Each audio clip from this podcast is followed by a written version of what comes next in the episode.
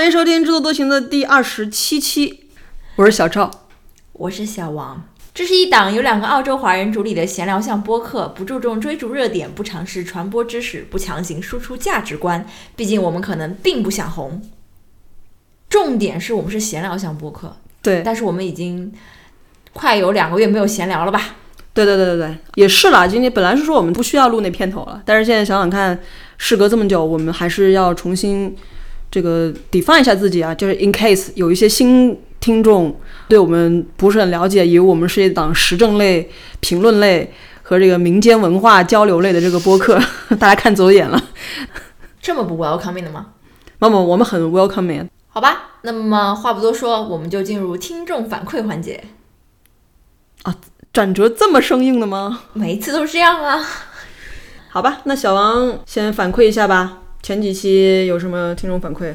感觉上一次节目已经是很久以前的事情了。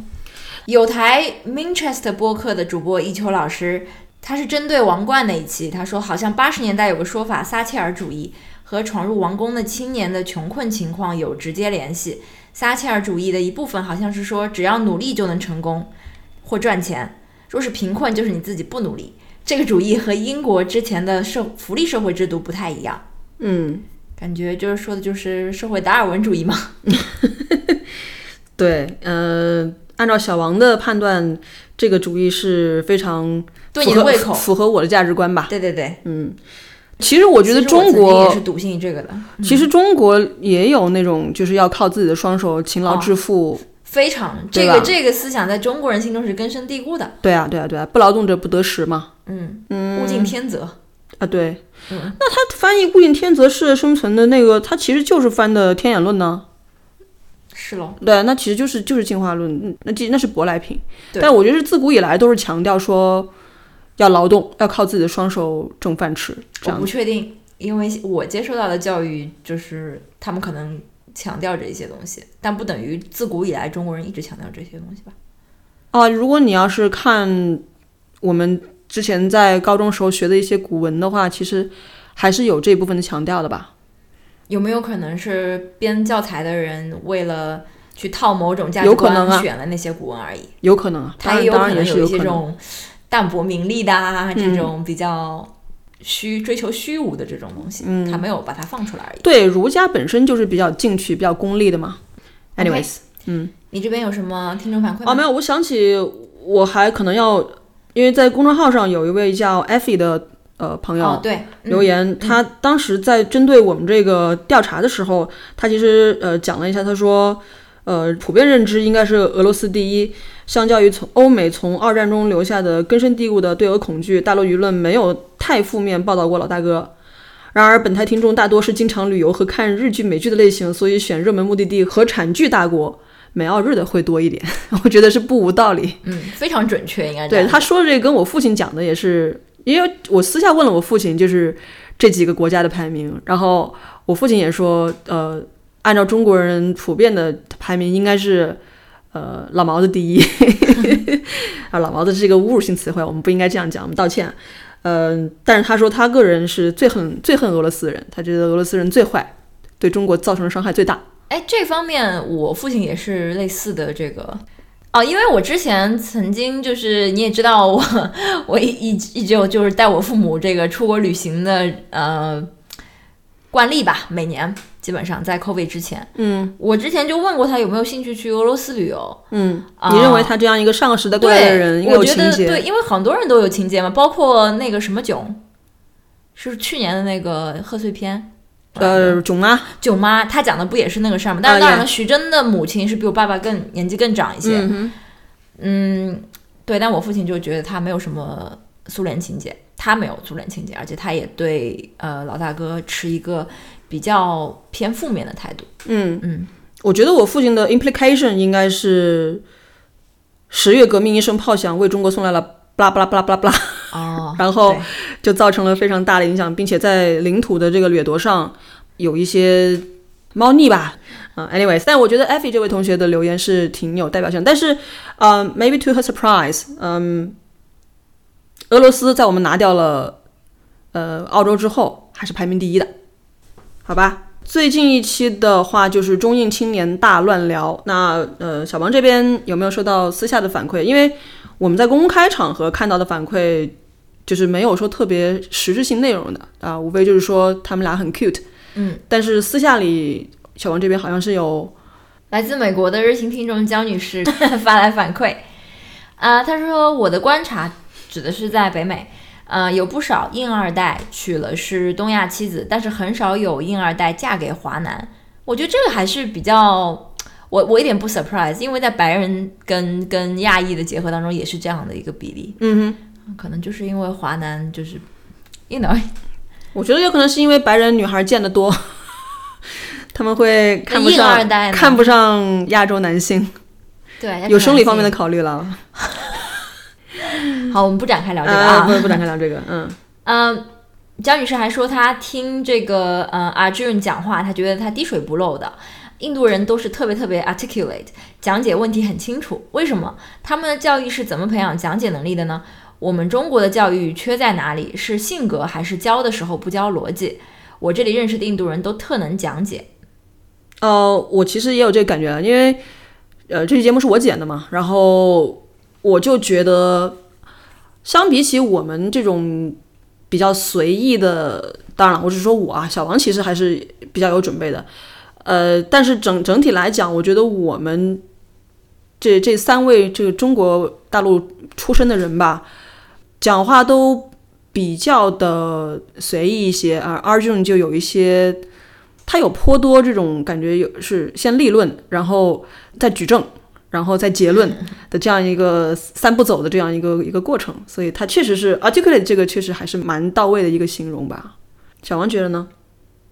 嗯，我觉得可能，嗯，就跟江女士猜想的一样，也许他们的教育是注重这方面的，就是慢慢慢慢的经过很长时间的训练之后，这样的思维方式或者是这样的讲话的一个，呃，像你讲的一个呃结构就已经。成为了一种自然而然的一个表达了，不像我们是想到哪儿说到哪儿。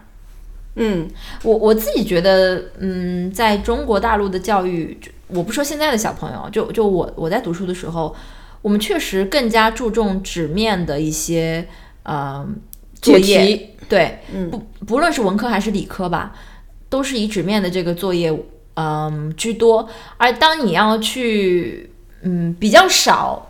口头表达的东西，如果是即兴口头表达的，就更少了。嗯，就哪怕是到后期，到比如说我高中以后，可能也有一些课想让你需要你上台做 presentation，但是那种也是需我们会前期花比较长的时间去准备那个对对对 PPT，跟跟演讲这这些东西。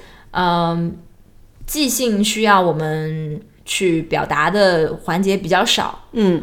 我我觉得这可能是原因之一啊，当然我不知道现在新一代的小朋友在这样一个比较跟西方接轨的教育环境中，会不会跟我们有不一样的体验？嗯，还有一个可能性就是，呃，Arjun 他是一个在印度受到了非常良好的精英教育的一一位同学，所以呃，在我们嗯来说，他的一些观点和他的一些。呃，论证方式的时候，有可能不能将它普遍推之，就说它可能并不代表绝大多数普通阶层的印度人，就像我们另外三位不能代表绝大多数的普通阶层的中国人一样。嗯，我同意你刚刚说的，但是我觉得江女士指的是。在我们身边或者在他身边接触到的印度人，普遍都比在他身边接触到的中国人能说会道。嗯，那么呃，我们都是差不多的，来自一个发展中国家，然后呃，同因为就是某些条件来到了呃西方国家留学或者工作。呃，照理讲，我们的水呃水平或者说是条件在祖籍国都是高于平均水平的。嗯，同样的这这个这个层。阶层的人，他们表现出来的这种能说会道的这个能力，印度人就明显的高于中国人。我觉得他指的是这一点。嗯，我可能在之前，在我来澳洲，呃，之前我也经常在 BBS 上 看到，呃，有大家就是在那边讲，就是印度的同事或者是印度的同学特别能说，甚至很多时候是以一个比较负面的意思来呈现的。嗯嗯，当然我自己本人在澳洲比较少接触到，因为我的同事在每一个这个工作单位同事里面都不是非常见到呃印度朋友，但是呢，就是有所耳闻。嗯，对，其实我呃讲到这里的话，其实肯定要提一下，我我跟印度人接触主要是在我读书期间，呃，Arjun 也跟我在澳洲遇到的绝大部分印度的同学都不一样。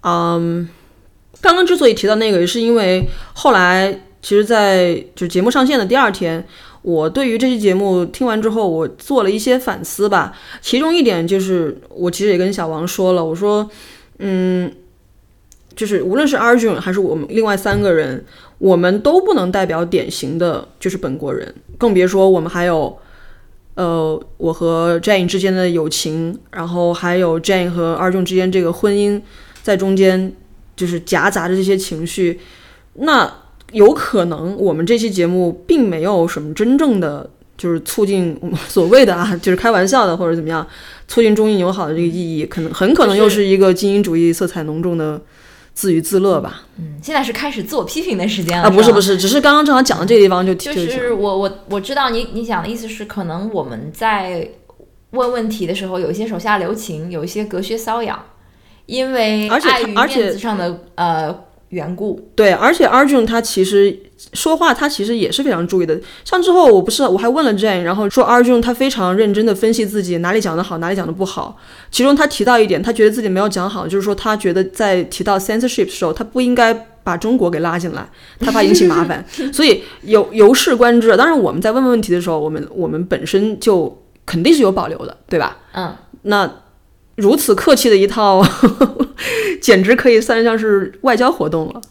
所以哦不不不，现在外交活动可不像我们这么友好。哦哦，那你说的是这个中美外交是吧？那个待会儿再讲。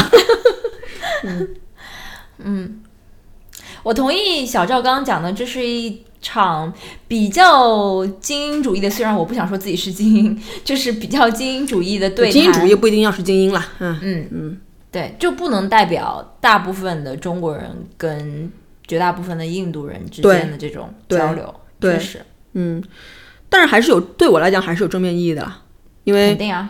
我之前说实话我是不愿意去印度的，就 Jane 他们当时呃就是规划是要在二零二零年在印度举行婚礼的，就是 I was invited，呃，但是因为 COVID 关系就婚礼就取消了嘛。当时其实内心怎么说，隐隐约约还是松了一口气，就觉得嗯、不用去了。但是现在在在呃做完这做完上一期节目之后，就觉得说嗯。还是有机会，还是可以去印度走一走、看一看。就是既然之前就是大家都说我对印度或者印度人是有刻板印象的，那我就实地的去看看好了，会会他们好了。嗯，这个是我的一个反思。我是因为做这期节目的时候，我去重新读了呃零八年在印度期间写的日记，呃，虽然文字是比较幼稚，但是呃就觉得当时自己还真是挺勇敢的，所以无知者无畏，嗯，就一个人只身跑到印度去一个半月，嗯嗯嗯，走南闯北的吧，嗯。就还挺有意思的。，Stay young, stay foolish。嗯。还有江女士还有一句话，她说：“你咋现在变成澳洲口音了？笑死我了。他想说的是 Bogan 口音吧？” 对对对，嗯嗯，说明说明江女士很久没听我讲英语了。嗯，对，其实我还想举出我当时自己写的那个例子啊，就是，嗯，我我的感受是门当户对这件事情是比种族跟国籍要，就是它可以 overwrite 种族国籍的。就打比方说，我如果今天我要是告诉我的爸妈说我要跟一个尼日利亚的黑人结婚，我爸妈肯定吓个半死，然后搞不好一个电话打过来问发生什么事情。但如果我要告诉他们说这个呃尼日利亚的这个黑人就是往上面三代都是比如说该国顶级学府的这个大教授，然后这个这个黑人从小就读私校，然后留学美国，现在是什么顶级投行的这个管理层。那到时候我我觉得如果我讲这些话的话，爸妈就要担心我们家是不是高攀不上。不知道这个这个例子是不是妥当啊？但是这就是我当时自己的一个思考吧。是 Jane 跟 Arjun 他们还算是门当门当户对，这也是这段跨国跨种族婚姻成功的一个基石吧，我觉得。嗯同意。休播一周，我们也没闲着，主要是小赵没闲着，我我也没闲着，当然我在做一些别的事情。嗯，呃，上周的时候我写了一篇小作文，而这篇小作文的标题叫做“唯有独立才能无畏”。我不知道是什么契机，我已经忘记那个契机了。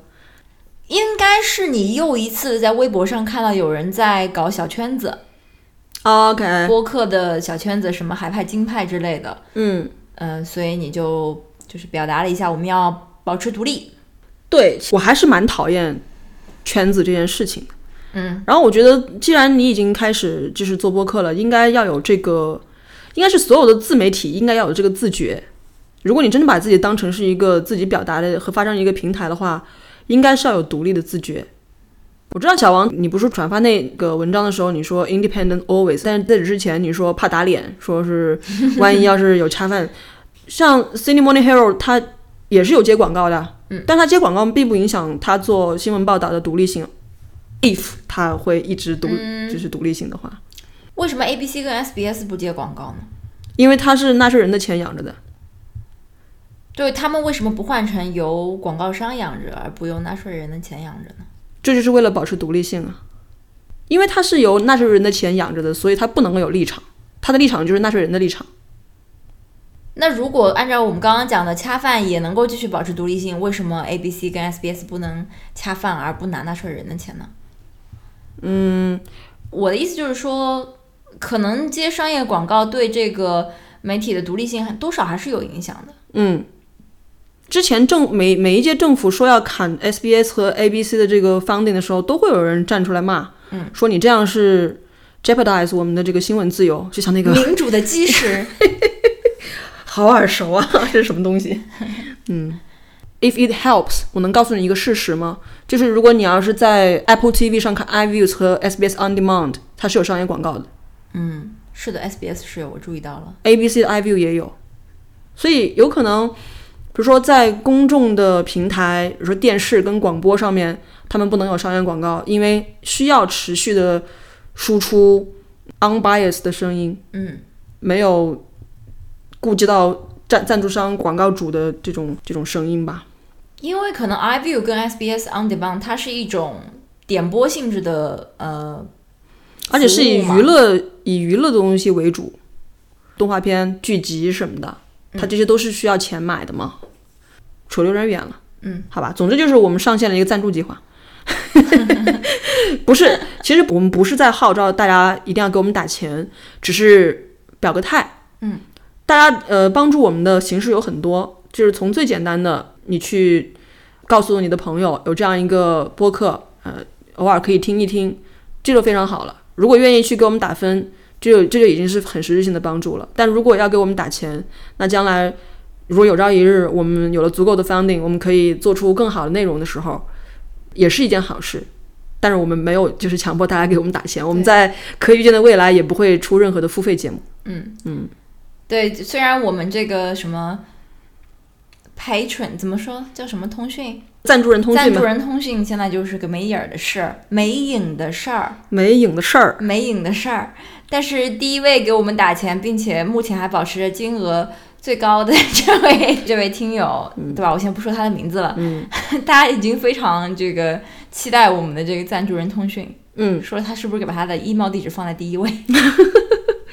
嗯，呃，既然话讲出来了，就时时间和机会成熟的时候，我们会给我们的赞助人发赞助人通讯的。嗯。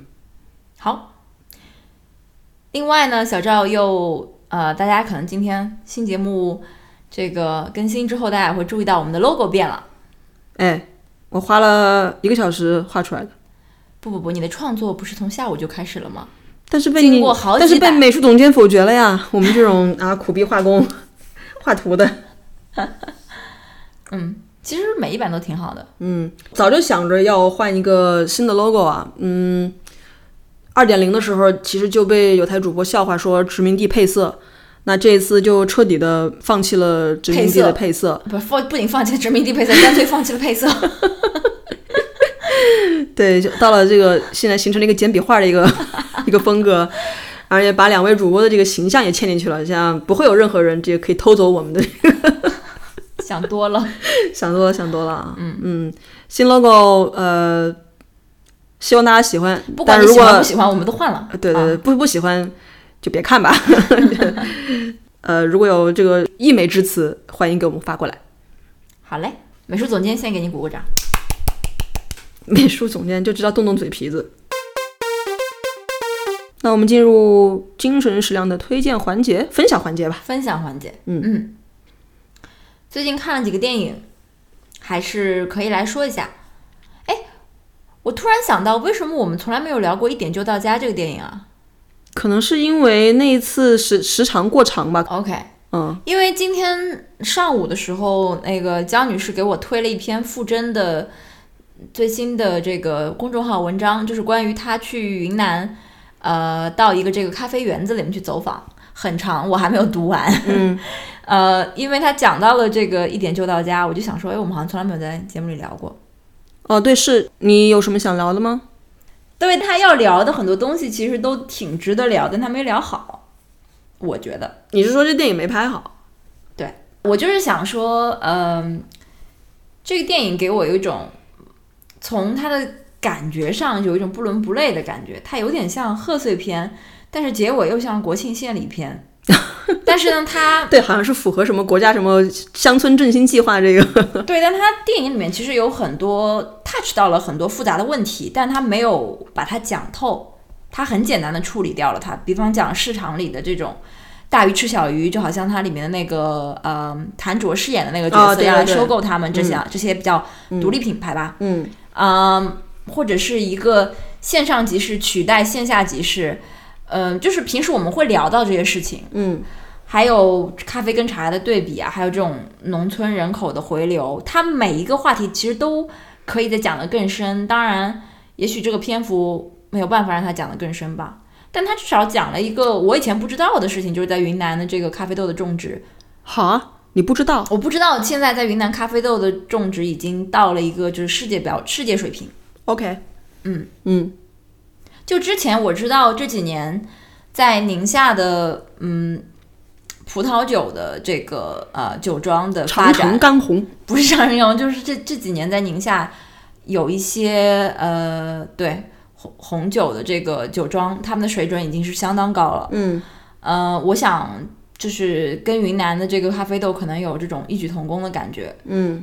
就他 focus 的这个 focus 的这个呃主题其实还挺好的，但是他拍的有一点过于的潦草。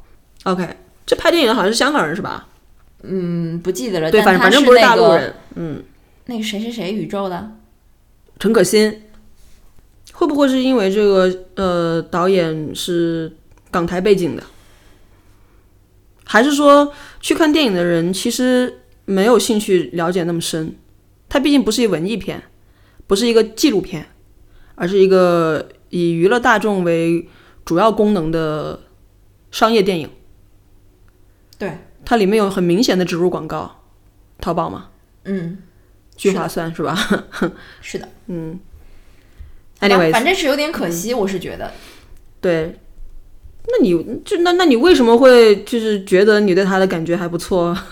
因为事隔可能一两个月，我已经有点不记得我当时对他这些抱怨了，但是还记得这个题材。OK，嗯，No worries，No worries。啊，那我应该怎么讲？对这个电影，它首先它呃，你要当一个这个商业故事片来看的话，它是非常不合格的，它不符合商业逻辑。你在你在没有任何数据调查的情况下，你就拍脑门，你说这个呃，所有喝茶的全都是老年人。喝咖啡的人就怎么怎么怎么样？我觉得底层的商业逻辑上面来，他站不住脚。然后他也没有拍出他们到底是如何做大做强的。突然一下，这个咖啡就因为拿了一个奖，然后就开始这个这个走走红了。嗯，这中间有很多 marketing 的东西是你你需要去做的，为什么你都没有讲出来？而且就是他们三个人好像一直都都是这个沉迷于，不是不是说不能说沉迷于，就是他们一直在这个致力于说要去向向整个中国市场去。去 educate 这个咖啡文化，那你已经都花了这个力气了，你为什么不让去振兴一下中国的茶文化呢？你利用当地现有的这个 这个农业资源，你你你让人家把这片茶叶田给刨了，去种咖啡树，这个成本，难难道不比你去去重新这个宣传一下茶文化的这个成本要高吗？一个喝茶人的怒吼。当然，比如说当一个什么云南风光片啊，那那还可以，就是那边的生态挺好的，可以在树上睡觉啊什么的，对吧？好的，好的，那个最近看了一个神片，也不能说神片吧，就是 这电影挺有意思的，一部老大哥的电影。嗯。亲爱的同志，嗯，它是讲述了一个发生在上世纪六十年代的苏联的故事。这就是说，当时苏联因为这个通货膨胀的问题，呃，引发了一场工人运动。嗯，并且由于这个工人运动的态势就是变得越来越大，嗯，导致了当局出动了暴力镇压吧。对，嗯嗯，也有一些我们觉得很熟悉的这种官僚的反应，然后也有一些很人性化的一些呈现。嗯，还有家庭中两代人的这种对立，一三代人的对立，三代人的对立，对三代人的对立。然后这里边儿有些人他也算是整个整个体系的一份子吧。嗯嗯，他的立场在这部电影里面是怎么样的变化？嗯嗯，对，嗯，其实故事本身是一个很简单的故事，它其实都没有太太过于直面的呈现那个镇压过程中的惨烈，它只是在一个场景里面，有对不对，那就是就是那个就是那个嗯。理发店里面，对，他在等于说从理发店的那个窗口看到外面发生了什么，然后里面的人被波及了什么，他只有这样一个很局面的一个一个呈现，但是又因为这个故事的主人公，嗯、在这场呃事故里面有有他自己整个家庭的，就是被牵扯进去，所以就你就能看到，嗯，事件的残忍和人性的丑恶。就是印象比较深的是，当时发生了你刚刚讲的，就是理发店外的这个呃镇压之后，因为可能是有很多这个流血啊什么的，然后呃当地的这个政府就说就重新铺一层沥青了，对对对对对，而且之后就是马上安排这种乐队啊、歌舞歌舞啊，在这个发生惨剧的地方表演，就是嗯。对我们对这这个看了之后，你会觉得这是一个，就是好像是咱们老百姓身边的故事。在影射我们伟大祖国的故事。当然了，现在如果年轻一点的听众也不一定知道那一年发生的事情，好像豆瓣上面就就有人在讲说八九年发生了什么。这个虽然是独立发声，但是我们也不能够就是让我们能够被人肉，对吧？我们反正也不讲不讲太多了不，讲太多了，但是这个片子还是挺好的一个片子。当然，我后来听了反派影评他们讲的这一期，他在结局上面他有一个不同的猜想，就是这个女孩其实最后面那个场景是神迹，对他其实并没有真实这。个其实我想到了，因为嗯我总觉得他女儿已经已经就是遇害了。对对对对我对，觉得最后这个结局我是觉得有点莫名，他为什么又出现了？按照反派影评他们做了一些呃比较多的对于这个导演的呃背景的一些介绍嘛，他其实在里面植入了非常多的宗教色彩。后来他女儿可能发生一些什么，就是反转的这个情节，都是在给了一个圣母像的镜头之后，然后才发生了那些情节，所以他们就认为这个很有可能是拍的是一个一个不没有发生过的平行宇宙里面的一个嗯，事情。这个我比较比较同意。嗯，撇开它这个题材本身给我们带来的震撼，或者是一种熟悉又陌生的感觉吧，嗯，之外，我觉得呃演员的表演也是不错的。对。嗯，就是女主角，对对对对对。深的印象。嗯，另外就是我听反派影评那一期，我有个新知识，俄罗斯有一半的人口是穆斯林，哦，对你跟我说了，嗯，你你你知道？我不知道。对啊所以我也你跟我说有一半是犹太人，我可恐怕还更相信一点。有一半是穆斯林，所以东正教现在也是属于在跟跟伊斯兰教相，就是在宗教上面相抗衡的一个东西，所以导演可能在里面植入了这个东正教的这个意识形态吧。OK，嗯，我们去年的这个呃精神食粮分享里面，曾经多次提到呃二零二零年的台湾电影是多么的令人失望。是去年吗？嗯二零二零年末、二零二一年初的这样子吧。对，嗯，于是我至少是我个人对于《同学麦纳斯》这一部前期我们期待了挺久的黄信尧的作品，其实我是抱着非常低的期望值去看的，OK，因为他也参与了去年的金马奖。但是他并没有得什么重要重量级的奖项，而我们已经看了那些得了所谓重量级奖项的电影，然后我们就感到非常失望。刻在你心里的名字。刻在那哎这心哎差不多得了差不多得了名字好啦，嗯，哎，大概就是因为没有期望，所以就也没有失望，而且还觉得挺好的。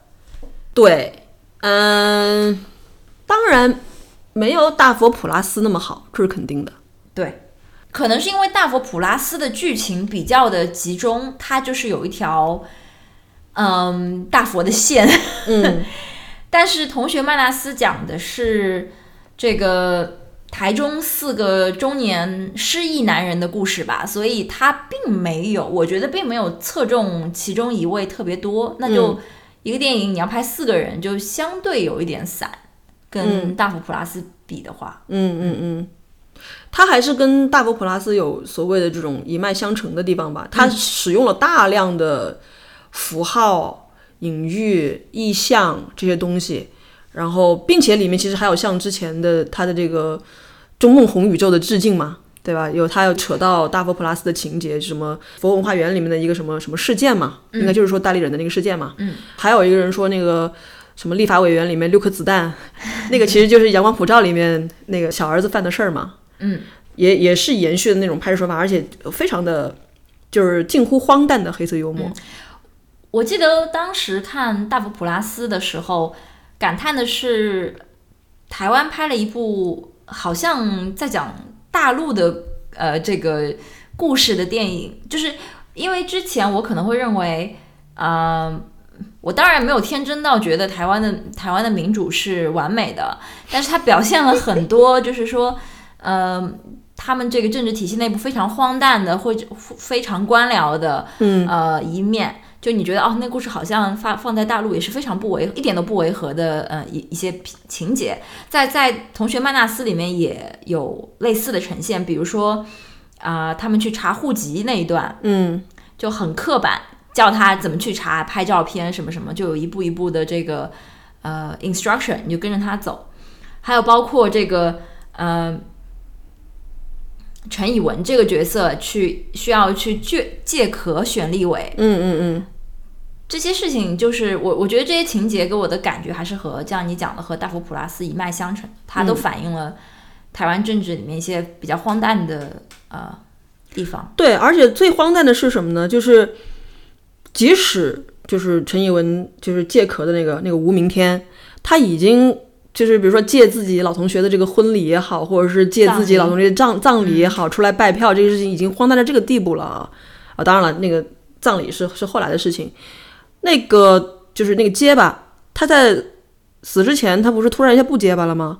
他站在那个街边上，他冲着自己老老同学喊了自己不结巴之后第一句话，就是说“加油，台湾就靠你了”。然后我就觉得说，嗯，可能台湾人是真心的相信这些人能够带领他们越走越好。就像我们去年年初在看台湾大选的时候，有些人你会觉得这都什么东西？台湾人真的信这一套啊，对吧？他有些人他就是吃这一套，不像不像中国人民，中国人民是不吃这一套的。反正 Anyways，我讲远对我嗯就觉得、呃，不不论是普拉斯还是麦纳斯，两部电影都反映了就是台湾中南部地区中下层人的这种生活嗯当中，特别是一些嗯失意的人的生活。嗯我觉得这可能是黄信尧比较在行的呃部分。嗯嗯，他其实也拍了台湾非常世世俗的一面嘛。对，嗯，包括他，包括他们的一些这种民间信仰啊，还有这种民间信仰跟宗教信仰的结合。对，就像呃，我们在一开始的时候，可能开始没太久的时候，看到他基督堂里面那些人，本土化了的这种。对啊，就像我在河北省博看到那个佛涅槃的时候睡在棺材里面那种感觉一样的错愕，嗯。但是还是有挺浪漫的时刻了。我我自己觉得最浪漫的时候就是他们这四个老同学钻到那个结巴扎的那个纸屋里边，他们开始打牌，嗯，然后就觉得一推开窗啊，那边是富士山，然后另外一边好像是阿尔卑斯山，就觉得还是蛮浪漫的。这个可能就是讲 minus 的这个一个体验吧，我自己我自己觉得，嗯，我们经常有的时候看一些中国大陆导演拍的比较呃偏农村或者欠发达地区的电影，反正我会说啊，这是我我所不知道的中国。我觉得黄信尧的电影可能也是很多在台北呃就是比较那种呃精英主义的这这样的一些台湾人，他们所不了解的台湾吧。嗯，我不知道哎，就是说实话，我觉得台湾的分层可能我不知道啊，对，肯定不完全讲会有对分层没有到那么么严重，对，严重。嗯、对，因为台湾毕竟小嘛，你台北土生土长的人，然后又不到其他地方去看的，有多少呢？不晓得。那个也除非他台北生长，然后马上去美国，嗯对吧？anyways，不知道，嗯，但是我觉得整个呃他的电影中呈现出来的那种市容市貌啊，包括建筑的一些风格什么的，非常像日本，就真的觉得日本给台湾留下的印记还是非常非常深重的。是的，嗯，反正那我们推荐什么人去看这部电影呢？对比较接地气的这个台湾社会感兴趣的人吧？但是其中中途有一度，我觉得我看不下去，哎是吗？看不懂。你记得我当时看到多少分钟，我跟你说我看不懂吗？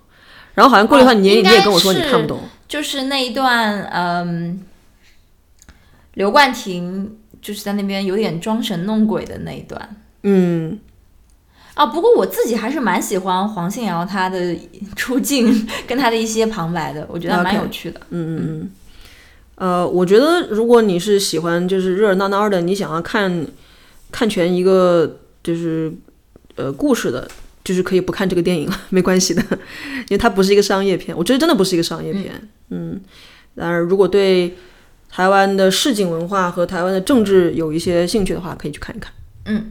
我还是觉得它比我们之前看的《孤味》、嗯，《消失的情人节》和《刻在我心底还是你心底的名字》都要好不少。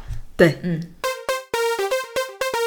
OK 啊、当时我们在呃讲完《王冠》的时候，我们不就说我们想要找一找撒切尔的一些影像呃什么资料的来看嘛？然后当时正好在 SBS 上看到有《The Iron Lady》这部电影，然后我们就看了。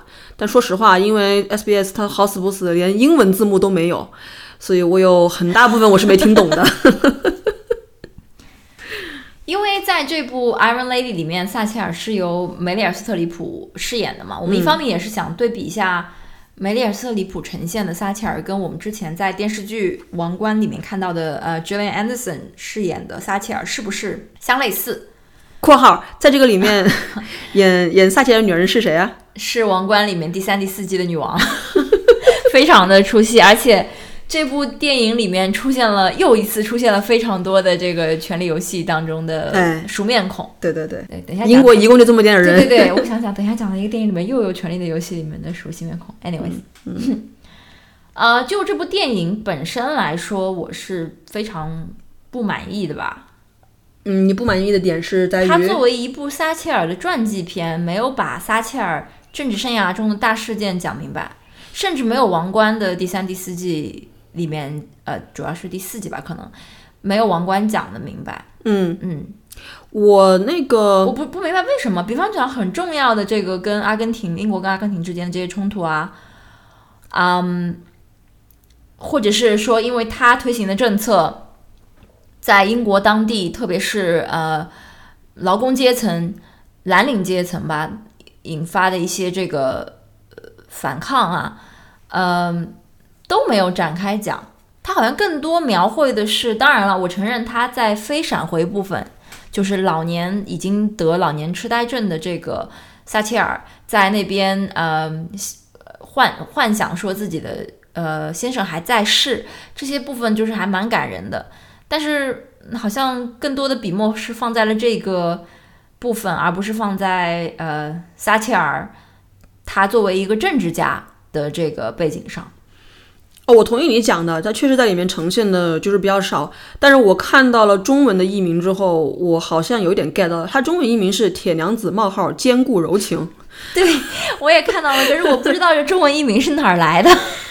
可能就是他们怕你就是对对他有误会，以为你要看的是这个撒切尔的一个什么什么政治传记片，他就告诉你说，我讲的是他作为铁娘子她柔情的一面，她很多都在反映她跟她先生之前的一些呃相遇、相知、相恋，然后婚后的一些生活嘛，他可能就是在展现他温柔的那一面。嗯，可能也是因为英国人可能对于撒切尔真的是耳熟能详了，就是。你也不会想要去看一个片子，拍这个什么历史转折中的邓小平，对吧？所以就要讲他们的私人生活。对对对对，像比如说毛泽东和他的儿子，毛泽东和他的秘书，哎，没有啊。嗯，对。然后我的感觉就是说，嗯，与其说我看到后来，我觉得我就在看梅姨的模仿秀，感觉就是我我就在看她是怎么去。模仿这个撒切尔的这个讲话的腔调啊，他的一些一些体态什么的，嗯，感觉 Maggie 本人都已经被被 shadowed 了。就我就是在看梅丽尔·斯特里普的演技秀而已。对，尤其是他呈现他老年的部分，他去演那样一个步履蹒跚的，也不能说步履蹒跚吧，就是老态龙钟的 神神叨叨的那种。对 对，嗯，反正对于我们就是呃，抱着这种想要去了解。撒切尔是如何他改变了英国？这个的是没有什么帮助。对，所以我自己觉得这部电影是可看可不看的。嗯，就然而就是比如说，如果像一秋老师那样对撒切尔非常了解的话，想了解他的私生活、他的 personal 的那那一面，也没有什么不好的呀。我觉得这部电影里也没有很多呈现啊，是因为讲他的爱情故事啊，非常的浅吧。OK。嗯嗯，好吧，嗯，反正就是不是很推荐这个，我自己不是很推荐。嗯，好的，好吧。最近有什么文章和播客要分享的吗？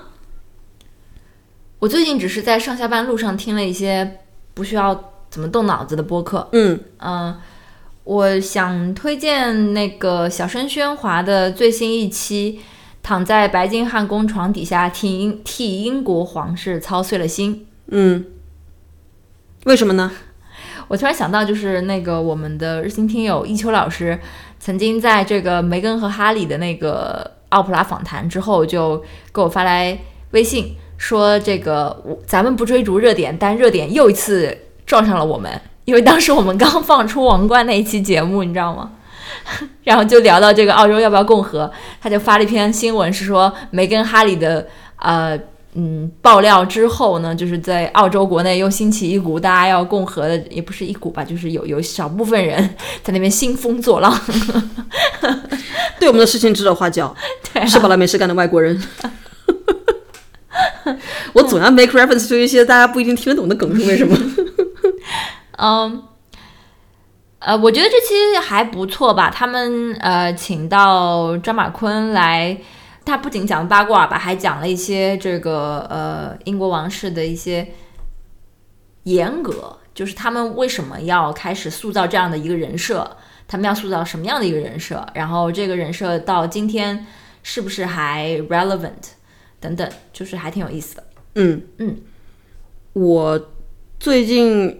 在听澳洲本土做的呃两个播客，一个叫 Behind the Walls，它是讲的是呃新州呃监狱系统内部的一些工作人员他们讲的一些故事，就是它里面采访了一些 prison officers，然后会说他们其实很讨厌被被叫做 guard，因为他们所要做的事情是远远不止这个只是保卫监狱安全的这这样这样事情，他我觉得他们有点像国内的那什么老。劳劳教所的什么 什么管管理人员还要做思想政治教育哎，对，类似是这样子。而且有的人出去之后，因为他没有办法跟社会融入啊，他觉得自己挺苦恼的，然后还要打电话跟他倾诉自己的这个心理问题什么的，就还挺有意思。这个播客还在更新当中啊，但是如呃，如果我没有在澳洲听众的话，可以去听听看。是谁制作的？什么新州司法局还是什么司法局，他们嗯出了一部分的那个。厉害，嗯嗯，官方背景嘛，对，然后就是我听了一个由 Australian Financial Review 制作，而且有引入了赞赞助商的一个播客，叫做 The Sure Thing，你听了吗？显然没有。啊 OK，嗯，他是讲呃一个高智商犯罪。Obviously，因为这个赞助商是做高智商犯罪调查的，就是帮你调查商商业上面的这种什么 一些一些 foul play 吧。呃，他说的是有两个莫纳什大学学商科的，可能学金融和什么的这个呃 schoolmates，然后他们在几年之后在 Mornington Peninsula 的一个什么 party 上面，beach party 上面又重逢，然后就说其中一哥们儿就说，其他们两个其中一哥们儿在 ABS 工作，就是在澳洲统计局工作，另外一哥们儿在 NAB 工作，嗯，都是挺好的岗位。然后当这个 ABS 下的 NAB 跟我们听友。NAB 就是澳洲国民银行，嗯，就是四四大银行之一。然后那个当这个 NAB 的哥们儿知道他这个同学在 ABS 工作的时候，就提出了一个。就他开玩笑就说哦，他说那你肯定知道一些官方就政府这些数据什么的，那我可以使用这个这个 information，我们来挣点钱嘛。嗯，然后就是特别神奇的是啥呢？就是就是这个信息，我觉得如果是我的话，我如果我在那儿工作，我可能也会跟你讨论。嗯，但是我我不知道你会不会想到说你要利用这个信息赚钱。嗯，他就只是在政府呃发布，比如说失业率之之前提前那么一点点时间，把这个失业率的数字告诉他这个 NAB 的哥们儿，他 NAB 的哥们儿就去 bid on Australian dollars，OK，然后他们就达对他们他们就达成了一个协议，说他们两个一年挣二十万就收手，然后如果他们真的是这样子的话，那其实他们不会被发现，但是这个 NAB 这哥们儿呢，就是背着他，背着他这哥们儿自己开了一个 shadow account，然后哦，就是投了很多钱，他最后好像是说这个 ABS 这个人最后只在这个二十万里面分了一半儿，就他只挣了十万块钱，而他这哥们儿好像挣了多少个 million。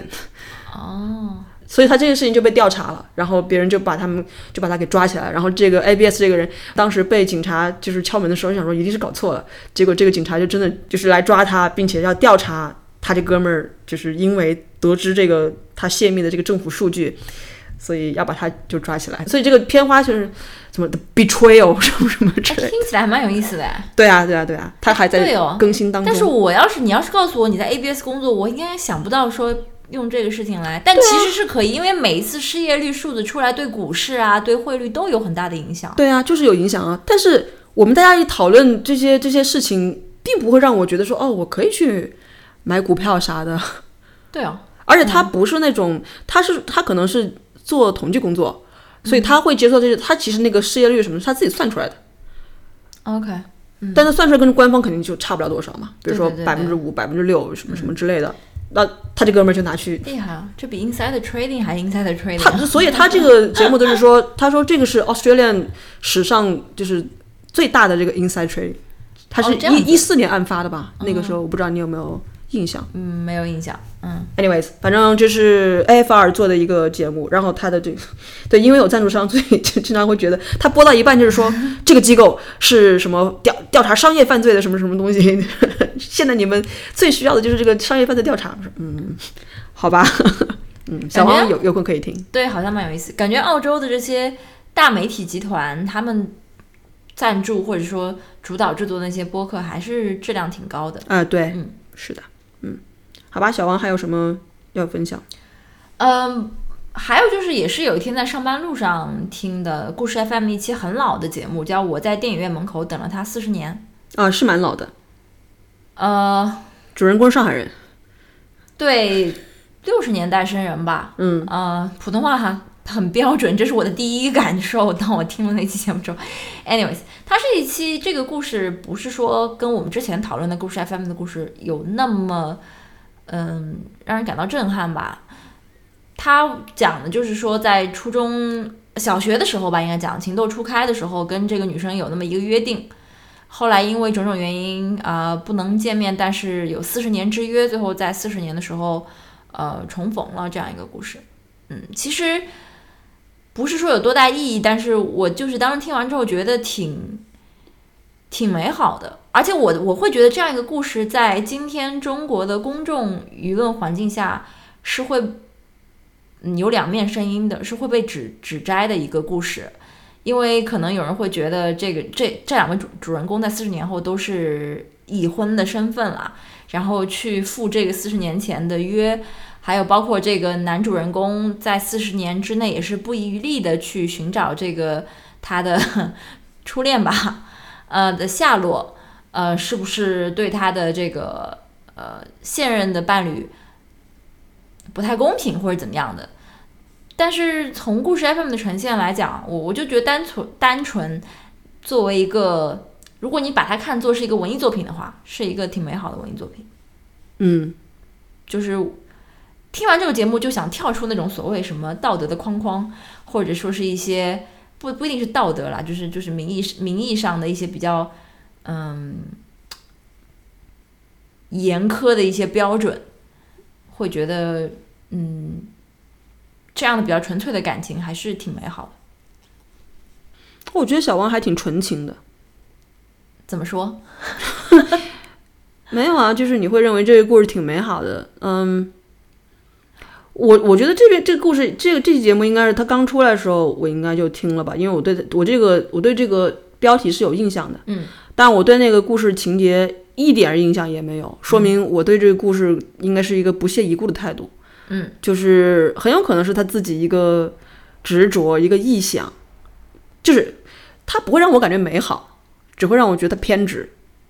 嗯，他的这个所谓的执着对别人来讲会不会是困扰呢？但是最后人家也来赴约了。我我我不知道了，因为我就我就觉得。没有必要，大可不必吧。对于这种什么小时候的这种什么约定啊什么的，当然，因为我可能记性不太好，哦，我可能记也不会记得。也有可能是因为我是有一种听这期节目的时候，我有一种代入感，不是代入感，没没有代入感，没有代入感，就是一种逆反心理。因为我觉得今天的中国舆论对于，嗯，就好像你你感情当中你是要完完全全的从内到外的这种。嗯，忠诚。然后我就觉得，就是为什么呢？好多明明是个文艺作品，有的时候是个电影电视剧，大家也要追着那种情节去批判、去批斗。有的时候我觉得有点过了，是过了呀。现在社会风气就是这样的呀，动不动的出警。就就这这个故事嘛，就是说他肯定会被骂的。我觉得，就是我不知道，没有去看评论。啊，但我我就觉得这是一个对于现在的舆论的一种反抗。OK，嗯嗯，我感觉而已。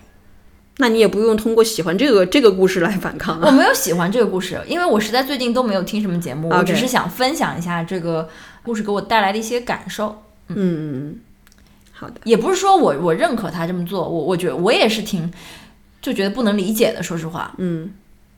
但是我觉得既然有人这样做了，然后愿意分享出来。都 OK 啊，嗯，就是没有必要去指摘别人的这种行为，嗯，我不知道这个我们之前有有没有讲过啊？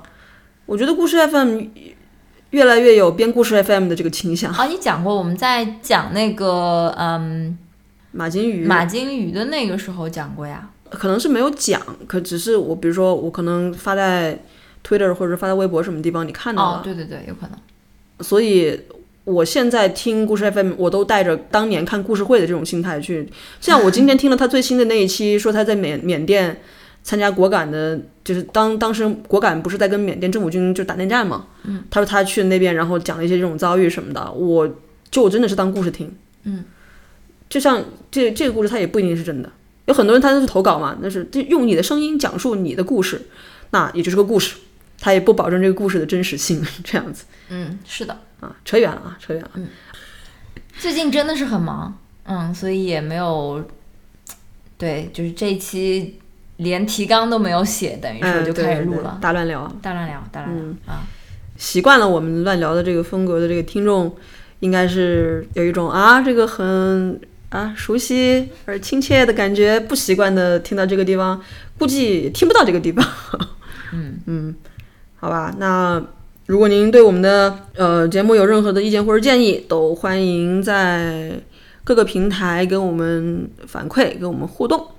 如果您喜欢写邮件的话，也可以给我们来电邮，我们的邮箱地址是 fakingcode at gmail dot com。那么，我们本期的节目就到此结束，下期再见。Stay tuned。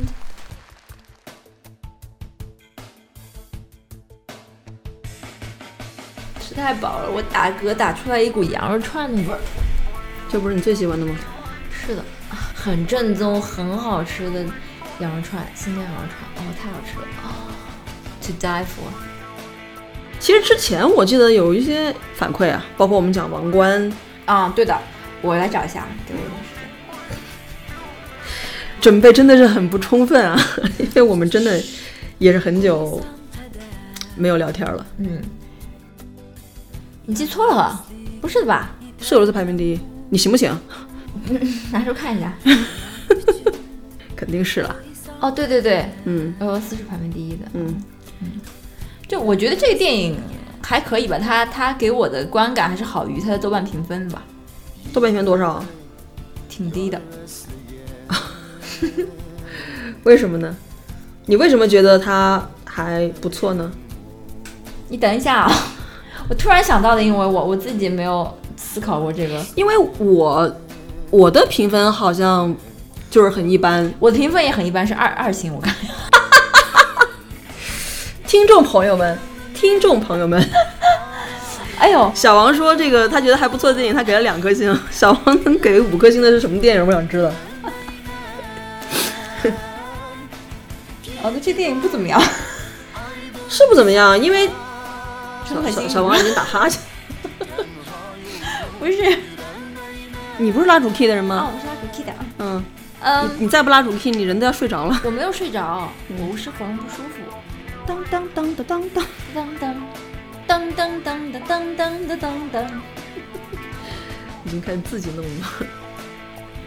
但是这一段很多人认为是呃，其实并不是真实发生的，啊因为很多人认为他不结巴那段其实他已经死了。啊，这是就是怎么怎么怎么分析来的？我要找一下，分析了就是张美坤是谁？你的别名吗？节目没法录下去了。